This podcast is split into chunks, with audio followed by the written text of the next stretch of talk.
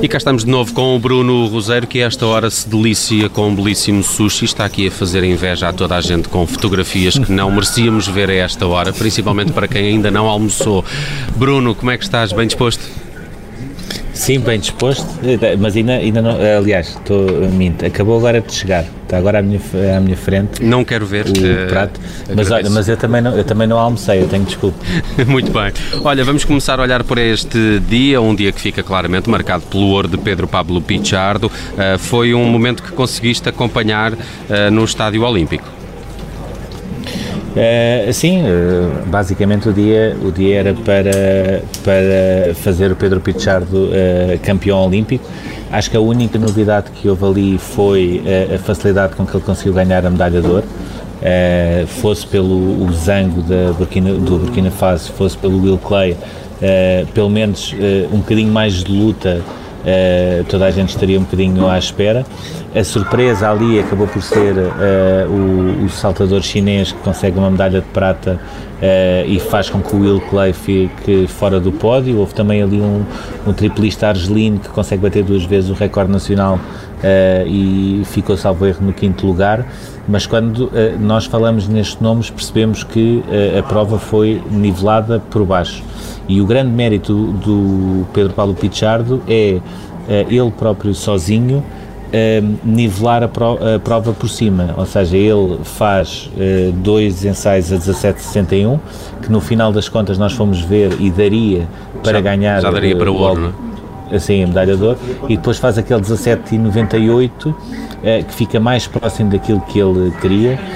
ele, quando falou connosco anteontem, tinha falado de uma marca de 18 e picos, era assim que ele descrevia.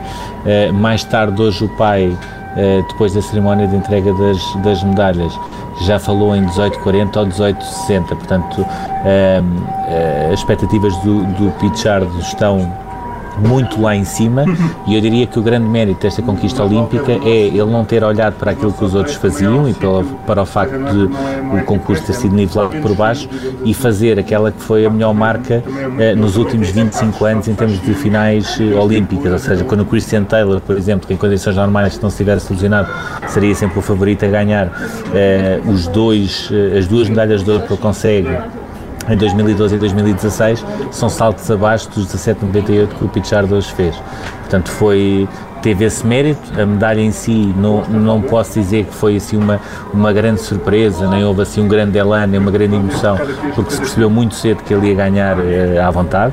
Eh, a prova uh, e um bocadinho uh, neste contexto quase de, de, não haver muita expectativa fez história porque apesar de tudo Portugal em todos estes Jogos Olímpicos conseguiu apenas cinco vezes acabar com a medalha de ouro e hoje assistiu-se assistiu a história não só por essa medalha de ouro, mas também por uh, dois outros motivos. Por um lado, é a primeira vez que Portugal consegue quatro medalhas numa edição dos Jogos Olímpicos, 3 em 2004 e em 1984 uh, e depois por outro lado uma coisa que já tinha conseguido que é uh, pela primeira vez consegue ganhar medalhas em três modalidades diferentes. E até agora só tinha conseguido em duas fosse por exemplo atletismo e ciclismo atletismo e vela.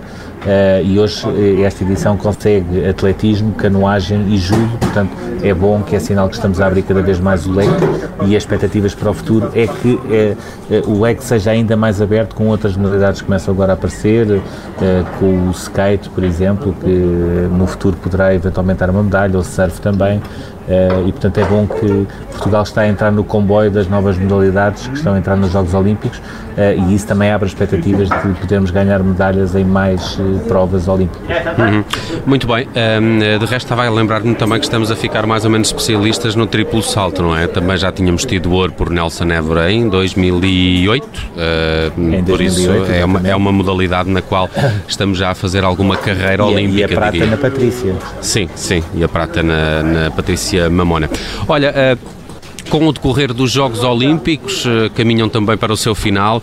Ainda assim, já percebi que a, a contestação eh, por parte dos japoneses a esta prova eh, não terá diminuído muito ao longo da mesma, não é? Continuam a existir algumas manifestações anti-jogos. Sim, foi uma, uma manifestação que apareceu à tarde ou seja, aquilo foi na zona de, de entrada e de acesso ao Estádio Olímpico, que é aquela zona onde uh, tens sempre de desinfetar as mãos, medir a temperatura, passar a, a acreditação, uh, tirar, tal como, como se fosse um aeroporto, tudo o que seja de metal tem de passar ao lado. Se tiveres uma garrafa de água, de Coca-Cola, tens de beber um golo, ou seja, não é aquela coisa de ficar lá, é, basta tu beberes um golo e eles estão à vontade para deixar passar. É interessante, foi nessa zona... podia expandir aqui para... Sim. É, aviões, são, não era? São, sim, são respeitadores que é, se tu mostrares que a garrafa de água está fechada, eles nem pedem nada. Se a garrafa já estiver, por exemplo, a meio, eles só pedem para tu uh, beberes um golo, o que, o que, muitas vezes dá jeito porque não é um golo, é, muitas vezes eles ficam com a garrafa vazia porque uh, com o calor que está e com a umidade que está, uh, bebe-se uma garrafa de água assim como, como quem não quer a coisa bebe-se logo uma garrafa de, de, água inteira se for preciso e eles ficam lá com a, com a garrafa vazia. Um, e aquilo que se costuma passar ali na entrada é, uh, ou seja, vai mudando um bocadinho. Há ali um ou dois colecionadores de pins e que querem trocar pins dos Jogos Olímpicos, que é uma atividade que já aqui falámos, que é das principais atividades paralelas dos Jogos Olímpicos, mas que por causa da pandemia uh, foi claramente afetada, porque não existe tanto esse, esse costume que é um hábito em termos de Jogos Olímpicos. E depois, ao lado dessa entrada, há uns anéis olímpicos e, e existem sempre filas de dezenas de pessoas para tirar fotografias eh, ao pé desses aros olímpicos. Sendo que os japoneses são muito respeitadores com a questão das filas, mas depois não são nada respeitadores com a parte do não demorar muito tempo. E então há, eu vejo ali às vezes eh, figuras que estão a dar cambalhotas, a fazer o pino, etc. e são capazes de estar ali 5 minutos para ver se conseguem aquela fotografia mesmo, eh, mesmo sabendo que estão dezenas de pessoas à espera na fila. E foi exatamente nesse, nesse local que houve uma manifestação que era facilmente audível porque eles tinham um microfone que sempre que mudava de pessoa e de interlocutor era desinfetado com um spray, portanto, tinham um cuidadinho com essas coisas. Uh, estavam cerca de 15, 20 manifestantes, 25, 30 polícias. Uh, que não estavam a fazer nada, ou seja, estavam apenas e só uh, a balizar, digamos assim, a, a manifestação. Uh, e aquela manifestação, percebia-se, era contra os jogos, mas não era propriamente num contexto que nós já tínhamos apanhado cá, que era o contexto de pandemia, ou seja, não era propriamente aquela coisa de estão a organizar os jogos, estão a trazer Covid para cá e nós já estamos a crescer muito em termos de, de casos diários. Tinha mais a ver com o impacto que os Jogos Olímpicos vão ter. houve também alguns casos de eh, infraestruturas que foram construídas e que desalojaram pessoas. E portanto é mais eh, uma manifestação okay. Eh, para dentro do que propriamente contra os Jogos Olímpicos. Isso aí foi facilmente perceptível. Passada uma hora e meia os polícias continuavam lá.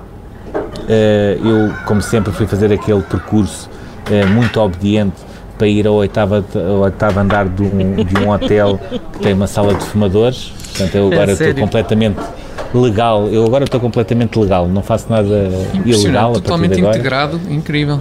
incrível. Se pega-se. Completamente. Virado do lado, com olhos em bico Sim. e tudo. Incrível, exatamente. Sim, Tiago, mas uh, e, completamente integrado uh, e recordando sempre as coisas que tu dizes, uh, neste caso para aí há uma semana e meia, ontem à noite passei, estou de tal maneira já familiarizado com esta cultura e com o que é que está aberto ainda à noite, etc., que passei com um sítio, por um sítio que tinha um Hong Kong um King Kong, aliás, eh, pendurado num prédio, um King Kong dos grandes. E lembrando que se calhar o King Kong vai se juntar ao Godzilla na cerimónia de encerramento. Ah, olha, se calhar está aí Foi. para isso, pois. Porquê é que não pois, convidaram o Tiago para diretor artístico, artístico não é? artístico. Essa é Andaram a admitir tantas pessoas, em estava aqui o Jogos Olímpicos, exatamente. sim, mas se fores contratado, vais ser contratado para ir por uma semana, porque eles depois, passado uma semana, despedem logo as pessoas. Portanto, aquilo é, é, é tudo assim. Bruno, como então, é que... Uh, diz, Basicamente foi, foi, foi isso. Ah, e deixa uh, esse pormenor, estava lá a polícia na mesma, eu estava a estranhar porque é que haveria lá estar a polícia se não estava a haver manifestantes, mas depois reparei que muito uh, ordeiramente eles estavam todos sentados sentados no chão, com a distância social, a jantar, portanto houve uma interrupção para jantar na manifestação e depois voltaram. Epá, muito bem. Uh, Isso são hábitos saudáveis, não é? Sim, dá gosto. Não, isto, isto, isto, isto, é que é, isto é coisas, coisas organizadas é outra coisa. É verdade. Olha, Bruno, como é que perspectivas o teu dia de amanhã? Como é que está também, uh, como é que estão também os portugueses para estes últimos dias de jogos, mais concentrados na, na corrida, não é? Maratona e marcha serão as uh, últimas provas ainda durante os próximos dias. Como é que está o teu dia de amanhã e o que é que perspectivas da participação dos portugueses? Em, em, termos portugueses, para mim, está praticamente a acabar, porque quer a maratona, quer, o, quer a marcha é, é em Sapporo. Sapporo fica a 800 km de Tóquio. Uh, o João Vieira, por exemplo, a prova dele vai começar às 5h30 da manhã de cá. Uh, portanto, mesmo que eu quisesse e começasse agora a ir para Sapporo, não, não, iria, não iria lá chegar a, hora, a horas. Eles, eles mudaram uh, a prova para Sapporo Uh, e é um bocado um, exemplo ilustrativo da desorganização que existia nos responsáveis dos Jogos Olímpicos, porque eles perceberam a certa altura, uh, salvo erro até ainda antes da pandemia, perceberam que teriam de fazer alguma coisa para as provas de maratona e marcha serem realizadas cá e ao mesmo tempo uh, os atletas não estarem a colapsar, como por exemplo aconteceu hoje a um turco que estava a tentar e, e uh, andar e a certa altura só, só tinha câimbras e, e, e, teve de praticamente parar e quase ir ao chão para ver se conseguia esticar a perna uh, e para ver se conseguia aguentar até ao final da prova. Juntaram-se uma série de, de construtores para pensar como é que se poderia resolver a questão do calor. Conseguiram organizar um circuito onde tinha assim uma espécie de sombras uh, e era uh, para os atletas uh, muito mais simpático, digamos assim, estarem a fazer a marcha ou a maratona naquelas estradas e depois de terem feito isto tudo e depois de terem feito mais algum investimento, decidiram, se calhar afinal isto vai mesmo para, para Sapporo. portanto, a, a prova que é mais fresco, é, Sim, eu acho que, é, eu acho que é ligeiramente mais eh, fresco. Eu parece-me que o grande problema é a umidade, uhum. uh, ou seja, porque muitas vezes nós, por exemplo, nós podemos ter uh, as temperaturas hoje, por exemplo, à tarde estavam 33, 34 graus mas nós em, em, Portugal podemos estar com essa temperatura e não está propriamente a morrer. O problema aqui é o, o que se foca é mesmo a umidade. E, portanto, a prova foi para Sapor Uh, não me parece que seja também assim, uma melhoria muito grande, vão continuar com esse, com esse obstáculo, mas ainda assim é um obstáculo menos mau do que poderia ser aqui em, em Tóquio. E, portanto, vou ter E João Vieira tem algumas hipóteses?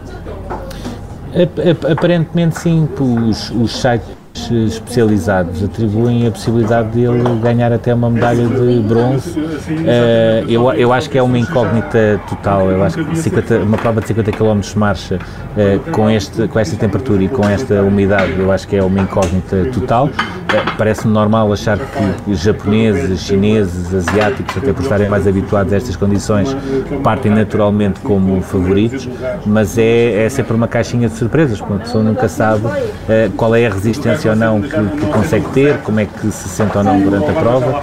E, portanto, se houver uma medalha entre marcha e maratona, poderá ser do João Vieira eh, amanhã, sendo que a prova começa às 5 e meia da manhã e se eu acordar, eh, como é normal, por volta das 8, a prova ainda nem sequer vai a meio, ou há de ir ali mais ou menos a meio. Portanto, estou, estou completamente à vontade para, para seguir a prova Aqui em Tóquio, uh, aquilo que haverá mais é, é o K4 da, da canoagem, o K4500, uh, eh, e depois no domingo é Maria Martins no, no ciclismo de pista. pista. Uh, e portanto não, não haverá assim muito mais, e portanto a partir de agora é abrir um bocado o leque, perceber quais são as finais e aqui, a minha dificuldade é tentar encaixar todas as finais possíveis para tentar ir a tudo entre futebol, basquete, handball, vôlei, voleibol de praia, hockey em campo e escalada. Pronto, é isto que eu queria fazer até domingo uh, e, e vou ver se consigo encaixar isto tudo. Muito bem, uh, temos aí tema para falar durante o dia de amanhã na Missão Olímpica, quando fizermos nova ligação a Tóquio com o Bruno Roseiro. Ele ainda vai estar também em Missão Olímpica às 5 da tarde uh, durante o fim de semana para nos contar uh, tudo da prestação dos portugueses e também nos dar aqui um, um, um, olhar sobre esta mega prova que está a decorrer na capital japonesa. Bruno Roseiro, marcamos encontro amanhã depois das 4 horas de Lisboa à meia-noite meia-noite e pico, uh, hora de Tóquio. Arigato, Bruno. Até amanhã. Está combinado. E, e olha, e depois eu posso dizer, vou-te dizer amanhã se recomendo ou não uh, este local onde eu estou agora. Está bem, certo. até para dizer. fazermos comparação com, com os sushi que há em, em Portugal, não é? Exatamente.